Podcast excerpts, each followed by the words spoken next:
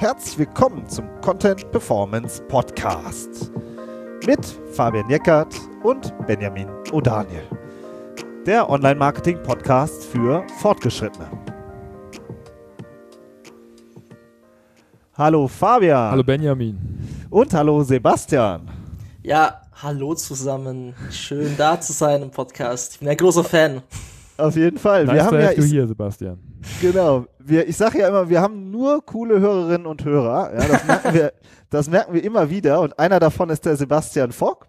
Und den haben wir heute mal eingeladen. Denn äh, dein Schwerpunkt, Sebastian, ist ja die ganze Facebook-Anzeigenwelt. Du bist ja auch einer der ersten zertifizierten Facebook-Marketing-Partner in Deutschland, oder? Ist das richtig? Mark ganz wichtig, Marketing Consultants, weil Partner Consultant. gibt's ja schon, gibt's ja schon länger und wenn du ein Partner ja. bist, dann bist du so eine, das sind die Typen, die diese Apps entwickeln, dass du quasi darauf zugreifen kannst. Aber ja, ich bin Aber Marketing Consultant. Consultant. Ja, genau. Klingt eh viel besser als Partner. Ja, natürlich. FMC. Ja, schön. Und wir sprechen heute mal äh, ein bisschen über Facebook wieder. Ist ja auch immer wieder ein Randthema bei uns. Und von daher sind wir immer froh, wenn wir ja einfach Leute kennen und die dazu ein bisschen ausquetschen können für unsere Hörer. Genau, Sebastian. Ähm, wir haben uns ja schon äh, kurz ein bisschen zusammen telefoniert im Vorfeld. Und Benjamin hat gesagt, Facebook ist ein Randthema, aber im Online-Marketing ist das ja bei weitem kein Randthema mehr. Ähm, und du hast gesagt in unserem Vor Vorbereitungsgespräch, dass es dich total nervt, dass Facebook-Ads vor allem im Moment so gehypt werden. Was meinst mhm. du damit eigentlich?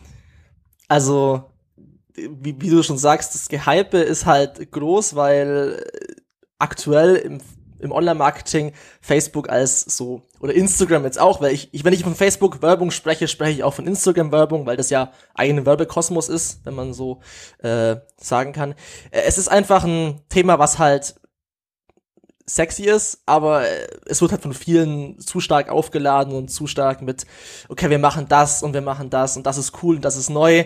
Das wird halt immer gepitcht und gesagt, das ist aktueller Stand, aber die Basics fehlen halt meistens in den ganzen Facebook-Advertising-Maßnahmen. Also egal, ob es jetzt auch mit Ladezeit zu tun hat, ne, weil wir sprechen jetzt über Facebook-Advertising, aber wenn meine Landingpage dahinter nicht eine schlechte Ladezeit hat, nicht gut optimiert ist, nicht responsive ist, was es ja immer noch gibt, mhm. dann bringt mir die beste Facebook-Werbung nichts. Und ich fand halt diese Herangehensweise das Thema immer ein bisschen zu kurz gedacht, äh, nur zu sagen, wir machen jetzt die neue Funktion und Messenger-Marketing, das sind alles coole Tools, aber die Basics sind halt wichtig. Genau, cool. da wollen wir heute auch noch mal ein bisschen drüber sprechen. Also der, der Einstieg ähm, ist, dass wir auch noch kurz über die Kampagnenstrukturen und so und so weiter sprechen, eben damit wir so ein bisschen aus diesem Gehype rauskommen. Ne? Also das ist, finde ich, finde ich auch, das ist irgendwie ein Riesenthema, dass alle meinen, gerade die Leute, die meinen, man kann im Netz sehr schnell schnell und hektisch reich werden. ja, die konzentrieren sich ja jetzt im Moment auf die Facebook-Ads. Ja, vor zehn Jahren waren es, waren es Google AdWords und Google Ads ist eigentlich so ein bisschen jetzt da rumgeschwenkt und ich finde auch, dass das im Moment ein Problem ist und heute wollen wir mal versuchen, da so ein bisschen äh, Fleisch an die Knochen ranzubekommen. Genau. Genau, aber bevor wir da ähm, sozusagen schon tiefer einsteigen in Kampagnenstrukturen, Kampagnenziele, Leadformate und sowas, vielleicht nochmal so eine grundsätzliche äh, Frage so zum Einstieg. Hm, so, es gibt ja schon diese Aussage, die wir auch hin und wieder mal äh, so reinwerfen, dass es bei Google Ads oft eher stärker um eine Conversion geht, um eine wirklich einen Sale und bei Facebook auch eher um Experience oder um Branding. So, was sagst du denn zu so einer Aussage? Also prinzipiell äh, stimmt ja, also man ist nachvollziehbar, dass man auf Facebook, dass die Leute nicht auf Facebook sind, um ein Produkt zu kaufen. Dementsprechend ist die Aussage an sich jetzt nicht falsch oder so, aber es ist halt, ich muss dem User das Gefühl wecken, dass er das Produkt kaufen möchte. Also ich arbeite nicht mit Search Intention wie bei Google Ads oder bei SEO, dass jemand schon weiß, was er will oder dass er halt Problemware ist. Er hat quasi schon eine Suche, die er aktiv ähm, vollzieht sondern ich muss halt an einem anderen Punkt ansetzen. Ich muss davor ansetzen. Ich muss erstmal bei dem User das Bedürfnis wecken, das Produkt eben zu kaufen. Ähm, der Florian Litters sagt das immer ganz schön, kein Mensch ist auf Facebook, um dein Produkt zu kaufen, aber es funktio funktioniert natürlich trotzdem. Also die, der Witz an der Sache ist, wenn ich meinen Funnel, also meine, meine Struktur, wie der User an verschiedenen Punkten angesprochen wird, schlau durchplane und durchdenke, also was muss der User sehen, um hier mal was in den Warenkorb zu legen, was muss er hier sehen, um gegebenenfalls den Checkout zu starten und was muss er hier sehen in seinem Prozess, um final zu kaufen.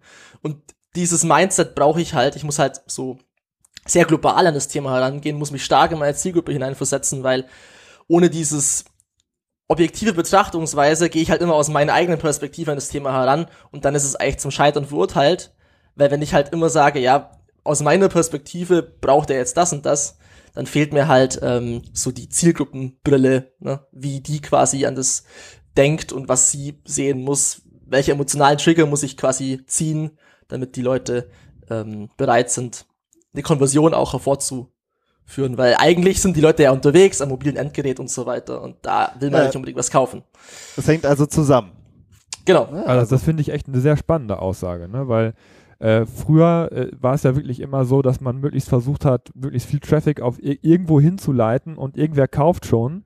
Ja, aber wenn man, also du, du sagst ja, wenn ich das richtig verstanden habe, wenn man auf über, auch über Facebook äh, Con Conversions ob, äh, generieren will, dann muss man halt auch gucken, dass die, dass der Funnel stimmt. Ne? Also das heißt, man, man braucht mehrere Kontaktpunkte auf Facebook, bevor der Sale stattfindet, oder? Ja. Ja, es ist also allein das Thema Attributionsmodell ist ja bei Facebook riesengroß, weil da streiten sich natürlich auch die Google-Leute zwischen den Facebook-Leuten, ja, welche Zahlen stimmen jetzt? Ne? Ist es jetzt der Last Click, Last Touch, gleichmäßige Gutschrift? Also wie äh, verändert sich quasi, wie verändern sich die Zahlen? Weil bei Facebook der erste Kontakt, der wird vielleicht bei Google nie stattfinden, weil ich bei Facebook die Person erreiche, obwohl sie noch gar nicht danach gesucht hat. Mhm. Aber das kann auch 60 Tage davor gewesen sein. Aber ohne diesen Kontakt hätte die Person vielleicht nie darüber nachgedacht, Produkt XYZ zu kaufen. Und dann also, vorher bei Google danach zu suchen zum Beispiel. Genau. Ne? Ja, ja. Und, und, mhm. und dann hast du halt dieses, diese riesengroße Schwierigkeit oder dieses, diesen Vergleich Google, Facebook. Ja, Google funktioniert natürlich besser. Klar funktioniert es besser, wenn ich auf Brand einbuche oder wenn ich darauf einbuche, auf Money Keyword beispielsweise. Aber ich, mir gehen die ganzen Leute halt flöten, die davor quasi noch gar nicht wissen, dass sie das Produkt brauchen. Also würdest so sagen, es, die, die beiden Kanäle supporten sich eigentlich, wenn man es positiv spricht, supporten sich eigentlich gegenseitig. Wir haben mal so einen Fall gehabt ähm, und haben eine Conversion Lift Studie gemacht. Es gibt Conversion Lift Studien bei Facebook, wo du quasi messen kannst, wie viele inkrementelle Conversions äh, dazu geführt haben, dass du quasi äh, Facebook Ads geschalten Was hast. Was heißt inkrementell? Ähm, inkrementelle Conversions bedeutet quasi so viel, wie hat die Conversion beigeholfen, dass bei Google quasi eine Conversion also vor, vorbereitende. Conversions. Quasi, mhm. ja. Ähm, vorbereitende Conversions ist das bessere Wort auf jeden Fall. Aber Facebook nennt das natürlich immer irgendwie komplex. Irgendwie und da waren es halt über, ich bin nicht mehr genau sicher, wie viel Prozent das waren, es war aber auf jeden Fall 50 Prozent der User, die wären nicht reingekommen und hätten keine Conversion über Google vollzogen, wenn sie nicht über Facebook gekommen wären. Mhm. Und das macht halt nicht bei einem Adspend von 50.000 Euro im Monat einiges aus. Ja.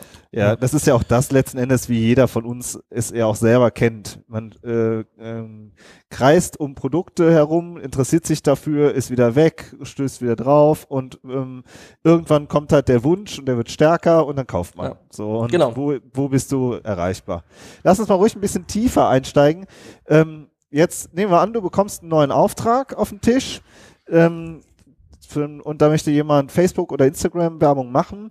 Was sind so die ersten Dinge, die du dir anguckst in so einem Projekt? Also gehst du dann in den Anzeigen, äh, Werbeanzeigenmanager rein? Was sind äh, Leistungskennzahlen oder Kampagnen? Was guckst du dir als erstes an? Also wenn ich das wenn ich jetzt zum Beispiel, gehen wir davon aus, es ist ein E-Commerce, weil das wäre jetzt so der klassische Standpunkt, aber ich muss mir erstmal halt verstehen, wie das Unternehmen funktioniert, klar, damit ich überhaupt wissen kann, was ist die Strategie dahinter und was machen die aktuell schon. Also ich schaue mir zuerst die Webseite an wenn es eine Webseite gibt. Ne? Aber in der Regel gibt es eine Webseite, außer die Leute machen irgendwie nur Lead-Generierung über Facebook. Und dann schaue ich mir halt mal so ein bisschen aus, aus Webanalyse-Perspektive ein bisschen die Seite an, ne? die Basics, ob es jetzt Ladezeit ist, wo wir schon darüber gesprochen haben.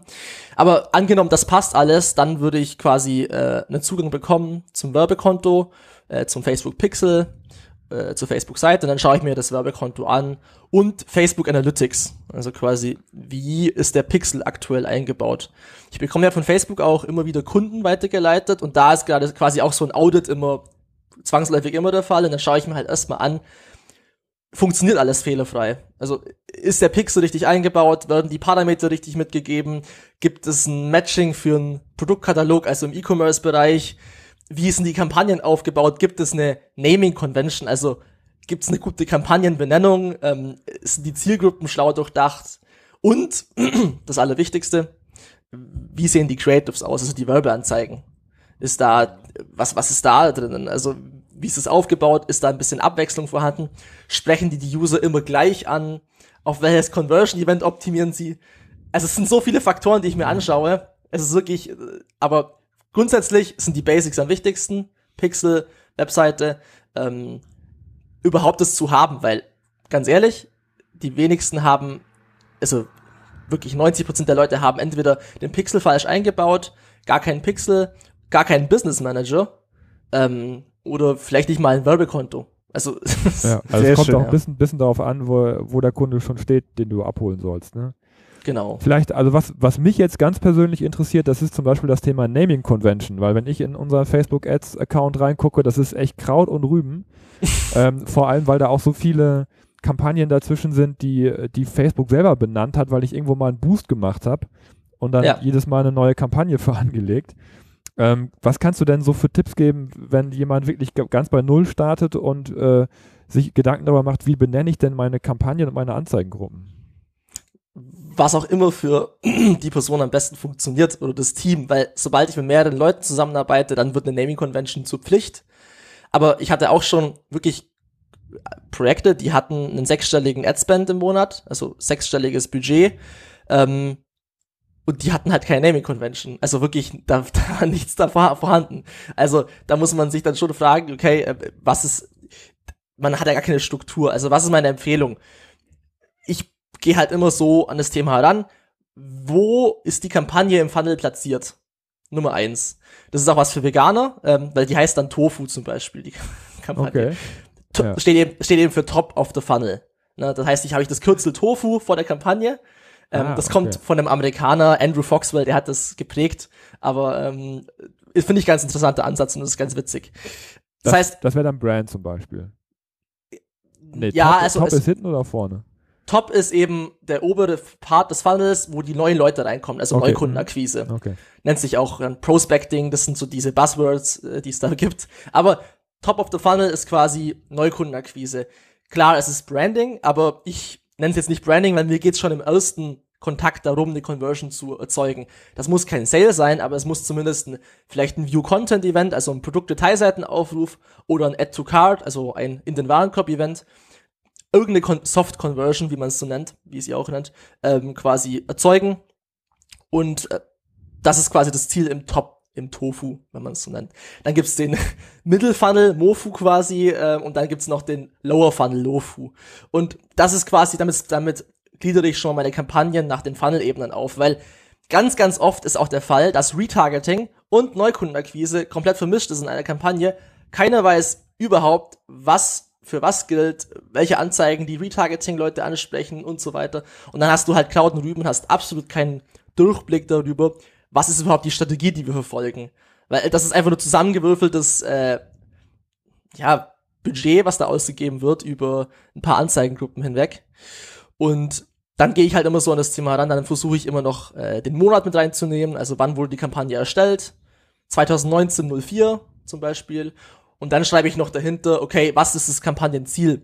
Wenn wir jetzt von Conversions sprechen, schreibe ich Conversions rein. Wenn wir von Traffic sprechen, dann schreibe ich Traffic rein, weil es gibt ja bei Facebook extrem viele verschiedene Kampagnenziele und mit verschiedenen Kampagnenzielen erreiche ich ja auch unterschiedliche Leute in meiner Zielgruppe.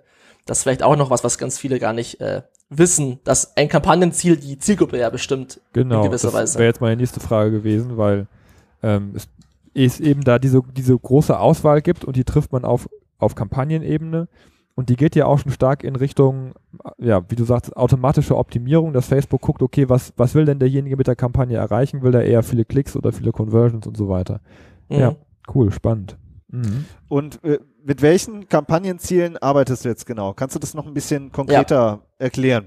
Also, wenn wir jetzt von äh, Projekten sprechen, die irgendwie die Conversion am Schluss haben, weil es gibt ja durchaus auch ähm, Kunden, die nur Engagement äh, fahren, weil sie irgendwie damit ihr, in Anführungszeichen, Geld verdienen, irgendwie Mediakampagnen. Aber in der Regel sind wir bei, sind wir bei Conversion-Kampagnen und das schalte ich auch in der Regel Conversion-Kampagnen. Das heißt, Facebook optimiert auf User innerhalb meiner definierten Zielgruppe, ja, zum Beispiel Leute, die an Online-Marketing interessiert sind, auf User, die auch eine Conversion hervorrufen, beziehungsweise die die, die Charakteristik haben, eine Conversion durchzuführen. Wenn ich jetzt auf Traffic optimiere und auf Link-Klicks gehe, dann bekomme ich vielleicht günstige Link-Klicks, aber die Qualität der User ist extrem schlecht. Das sind die, die sogenannten Clicky-Users. Also wenn ich dann zum Beispiel, genau, also ich hatte zum Beispiel auch schon einen Fall im Audience Network, das ist ja das Display-Netzwerk von Facebook, hat jemand auf Traffic eingebucht über Monate hinweg, ähm, im, also auf Link-Klicks und dann hast du halt ein CPC von 5 Cent, ja, aber die Leute brechen halt nach einer Sekunde wieder ab, weil das halt so versehentliche Klicks sind.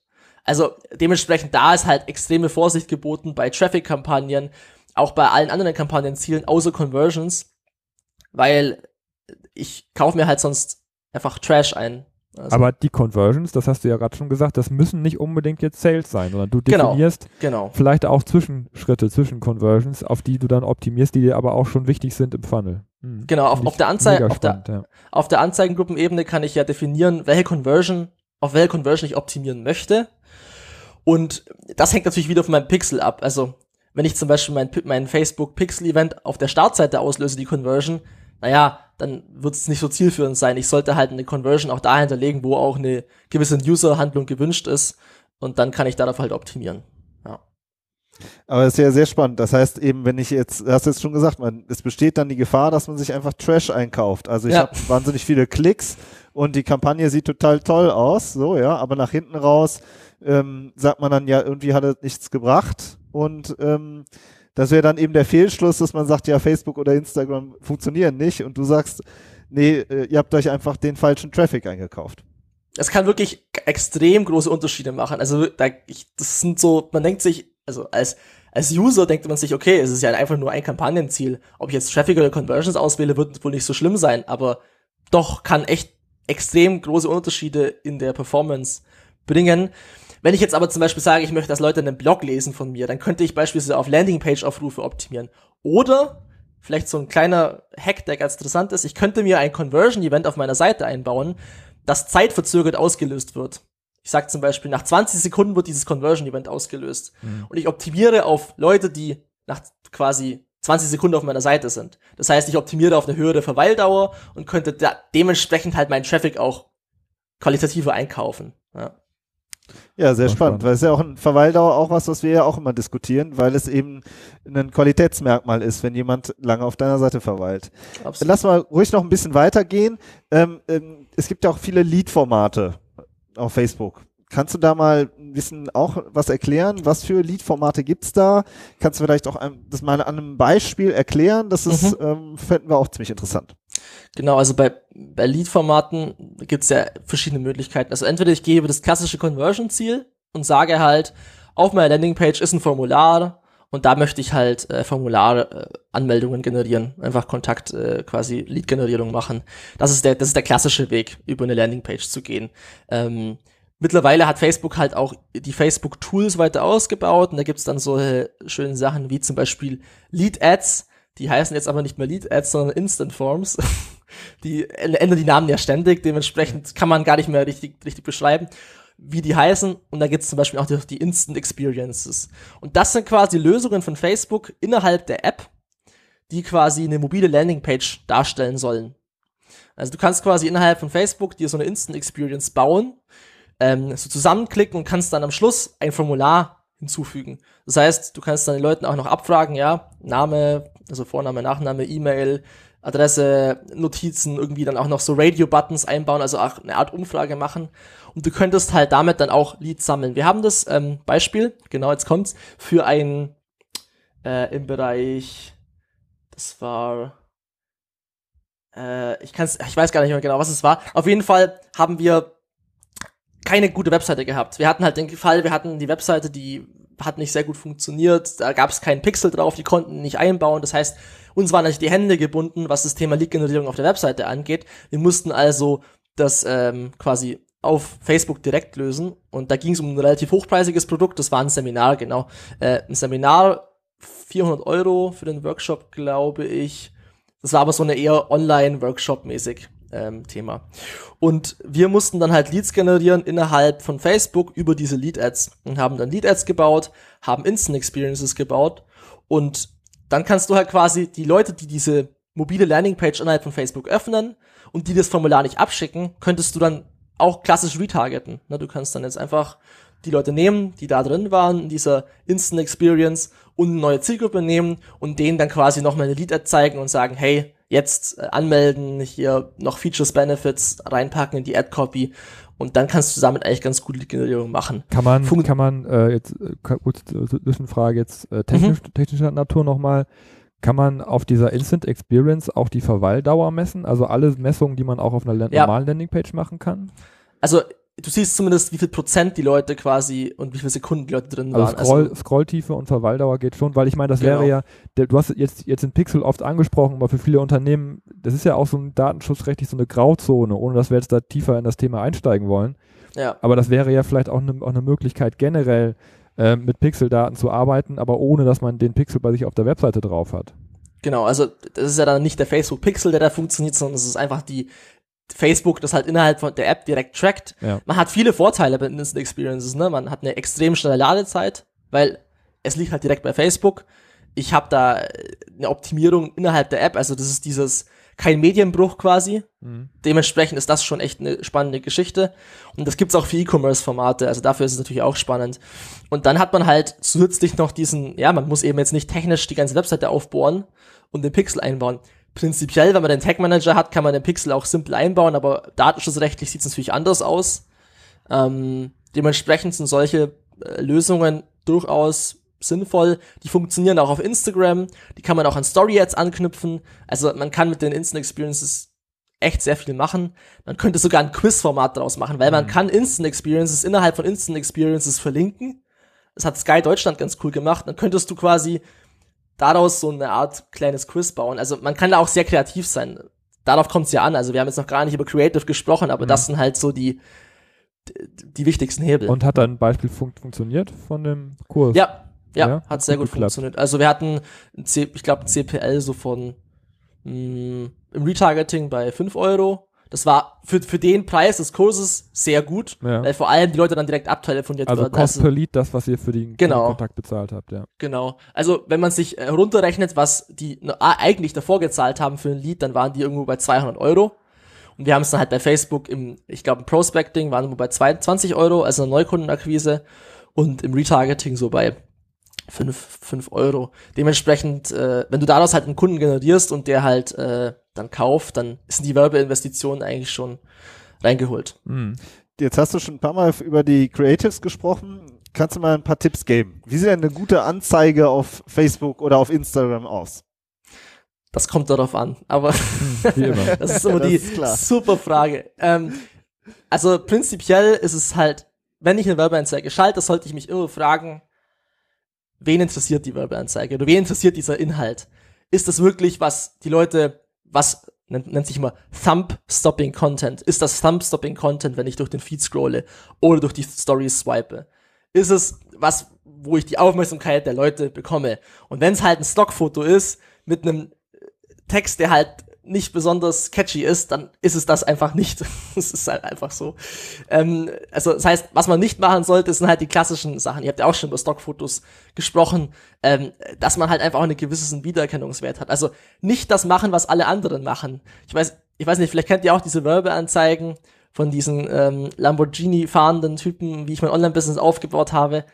Es ist halt alles, äh, genau da sieht man halt, wie man es nicht macht. der gleiche sollte. Lamborghini, oder? Genau, so ungefähr. Ja, oder dass die Typen mit einer Anzeige die auf dem, auf dem Edeka oder Rewe-Prospekt auch nochmal wieder begegnen. ne? ja, die genau. gerade eine Tomate in die Kamera halten oder so. Ja, klar. Zum Beispiel. ja. Auf jeden Fall. Und dann sage ich, das ist wirklich regelmäßig so. Und dann denke ich mal, ja, stimmt, das habe ich vor drei Jahren bei Fotolia gesehen. Ich glaube, die kostet zwei Euro, äh, das ja, Bild. Genau. So. Und das sind so, ja, das sind ja. so diese typischen Stockfotos. Also genau. eher eigene, eigenes Bildmaterial. Also es, es funktioniert wirklich in Anführungszeichen Bildmaterial, was ich mit dem Handy aufgenommen habe, besser als Bildmaterial, das ich jetzt ähm, manchmal es entweder mir gekauft habe oder ultra hochqualitativ durchgeskriptet habe. Also wir hatten da den Fall, ähm, dass wir, ich betreue ja auch äh, Weinkunden, ähm, geile Weine, und äh, da ist es beispielsweise so, dass wir mit einem Video es auf dem Smartphone aufgenommen wurde, wo eine Person zum Kopierer geht, eine Weinflasche reinlegt, auf, auf Kopieren drückt und unten die Weinflaschen wieder mit rausnimmt. Mehrere Weinflaschen quasi. Also halt, der Gag ist halt, ja, sie kopiert eine Weinflasche kann mehrere Weinflaschen unten rausnehmen. Äh, hat halt super funktioniert. Es ist wirklich verpixelt, es ist nicht hochqualitativ, aber der Post hat 8000 Likes 5000 Kommentare und ist halt das Neukundenakquise-Tool schlechthin, ne? weil wir bekommen die Leute halt alle auf die Seite, die legen alle was in den Warenkorb und dann sind die schon im Funnel drin.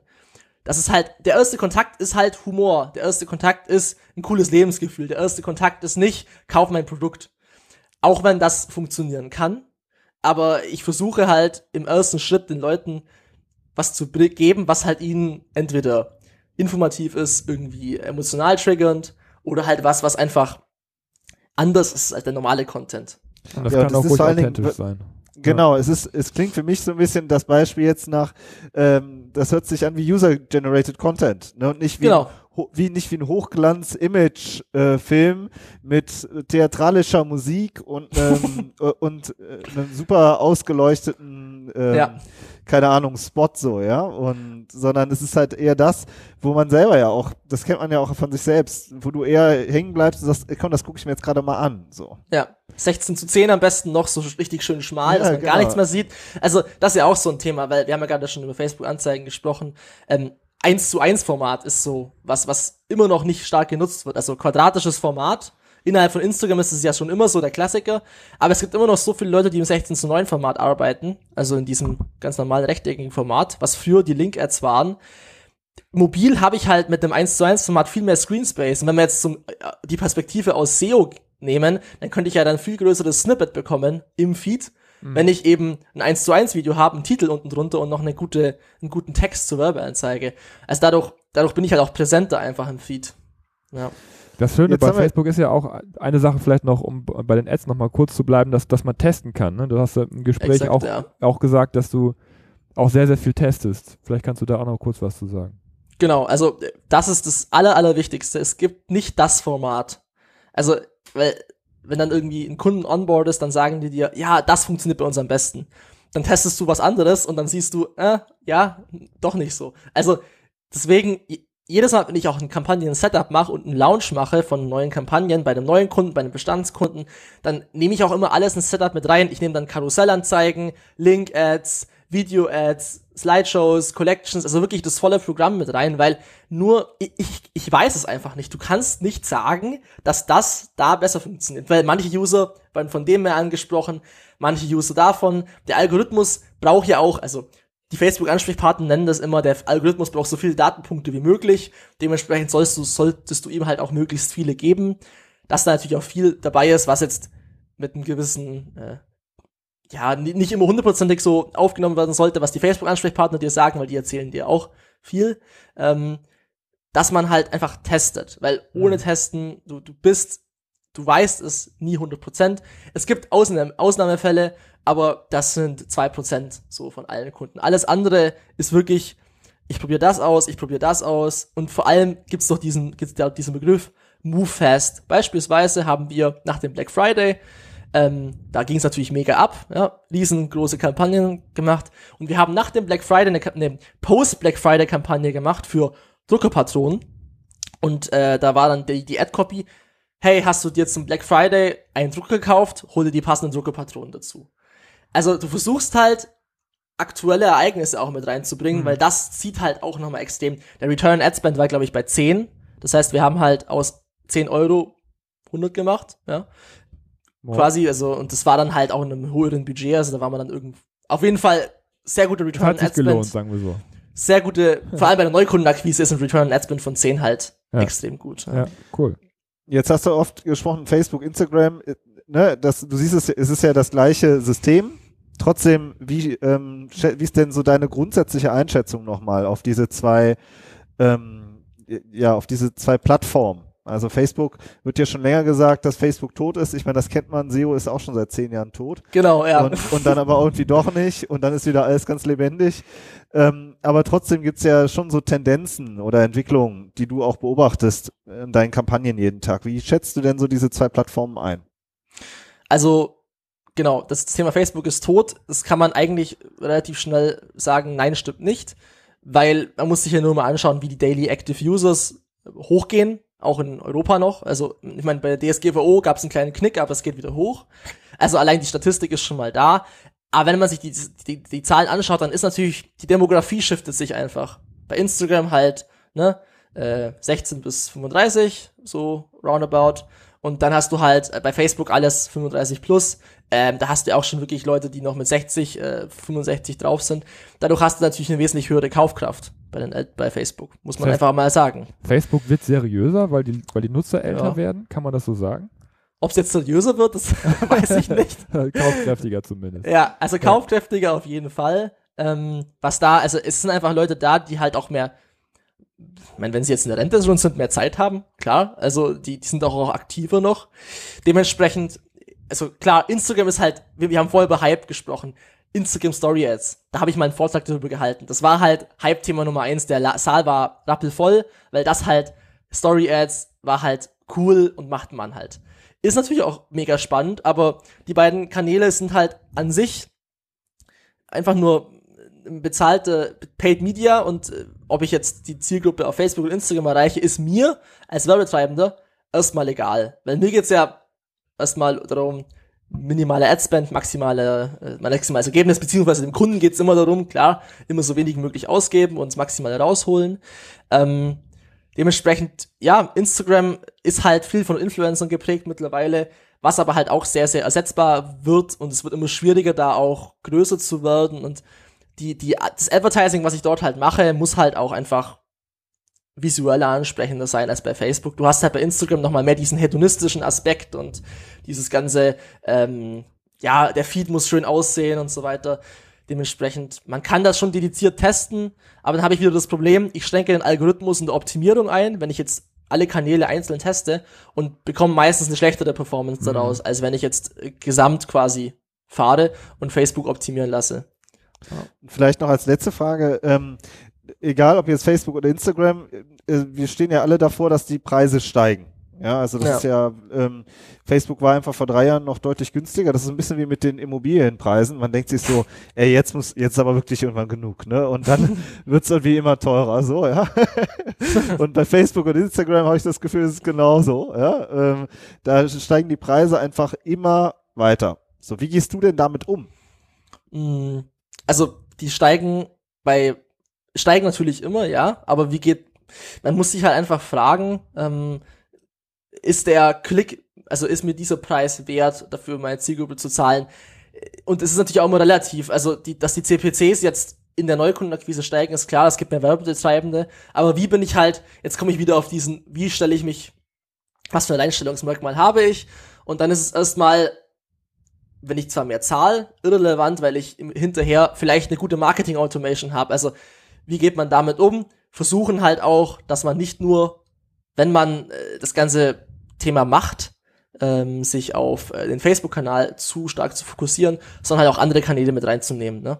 Beispielsweise Pinterest Ads gibt's jetzt erst seit kurzem live in ähm, Deutschland. Aha. Davor gab, genau, Pinterest Ads war nur in äh, UK und ich glaube in Frankreich und USA halt live. Und ich habe halt am ersten Tag, als live ging, gleich mal mir den Pinterest Tag geschnappt, eingebaut auf den Seiten und halt mal Kampagnen geschalten. Dass da die CPMs, also die Kosten pro 1000 Impressionen unter 1 Euro sind, ist halt dann schon ein krasses Zeichen, ne? Dass ich halt für 1000 Leute gerade mal 50 äh, Cent zahl. Das zeigt halt, dass die, dass die Werbe dass der Wettbewerb einfach gering ist. Goldgräberstimmung ja. bei Pinterest. Genau, so ungefähr. Man muss natürlich dazu sagen, ja, also das Problem ist halt bei Pinterest wiederum, du hast halt andere Challenges. Ne? Du hast dann halt vielleicht die Möglichkeit, es gibt aktuell auch nicht die Möglichkeit, auf Conversions zu optimieren, ja. nur auf Traffic. Dementsprechend hast du halt dann vielleicht günstige Klicks, aber jetzt nicht unbedingt die qualitativsten. Aber ihr müsst einfach mal auf Pinterest schauen. Aktuell sind da die ganzen Affiliates noch mit ihren richtig schlechten Anzeigen. Aber aktuell ist es halt noch so richtig Scammer-Level. Wie früher, cool. Ja. Also ich meine, äh, jetzt unabhängig von den ganzen Scammern und so, muss ich sagen, wir, sind ja auch Google Ads Agentur, beziehungsweise betreuen ja auch schon sehr, sehr lange diesen ganzen Bereich. Und es ist, die Klickpreise hängen natürlich gerade bei solchen Performance-Systemen davon ab, wie performant du bist und wie gut du bist, ja, weil Klar. es gibt immer den Qualitätsfaktor bei Google Ads und bei Facebook ist es ja noch mehr das Engagement, was einfach wichtig äh, für das System ist und wovon natürlich auch massiv die Klickpreise abhängen. Ja, also ja. das heißt, man kann auch durch eine Optimierung äh, des Contents auch die Klickpreise wieder senken, andersrum. Ne? Oder also ich, ich gehe ich gehe die folgende Strategie, ich kann ja auch meine Zielgruppen im Vornherein bilden. Also wir haben ja vorher über Awareness gesprochen, da würde zum Beispiel wenn ich eine Videokampagne habe, gehe ich auf Videoaufrufe, sammle so viele Videoaufrufe wie möglich und ich suche, also ich mache mir dann eine riesengroße Audience, also eine Custom Audience von ganz großen, äh, warmen Zielgruppen und retargete die dann. Dann habe ich am Anfang viel weniger gezahlt für die Zielgruppe, weil ich ja nicht auf Conversions ging, aber die Zielgruppe quasi mich schon kennt.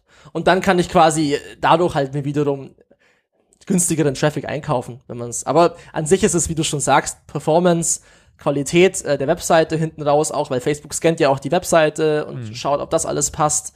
Ähm, Anzeigen, ne? Anzeigen ist das Allerwichtigste. Ja, und das ist alles äh, Wichtigste. Eine, eine gute Idee. Also Klar. merke ich immer mehr, man braucht echt und muss sich echt Gedanken machen, wie man das strategisch macht. Ja. Äh, und dann ist das schon die halbe Miete. Cool. Ja, und es ist wie am Ende, wie bei SEO oder wie bei Ads, jetzt bei Facebook, man sieht's, oder Instagram, man sieht's immer wieder, es braucht halt gutes Handwerk von Leuten, die was davon verstehen. Und ich denke, Sebastian, äh, das ist bei dir der Fall. Das hat man auf jeden Fall in dieser halben Stunde gemerkt. Finde ich auch. Auf jeden ja. Fall sehr cool, hat äh, mega Spaß gemacht, dass wir da ja, mal äh, eine halbe Stunde drüber gequatscht haben. Und ich würde sagen, wir sind eigentlich auch schon gut durch. Und äh, super, dass du dir Zeit genommen hast. Vielen Dank dafür. Und ähm, ja, wir bleiben in Kontakt und an unsere Hörer macht's gut und bis nächste Woche. Sebastian, vielen Dank. Ne? Danke. Ciao.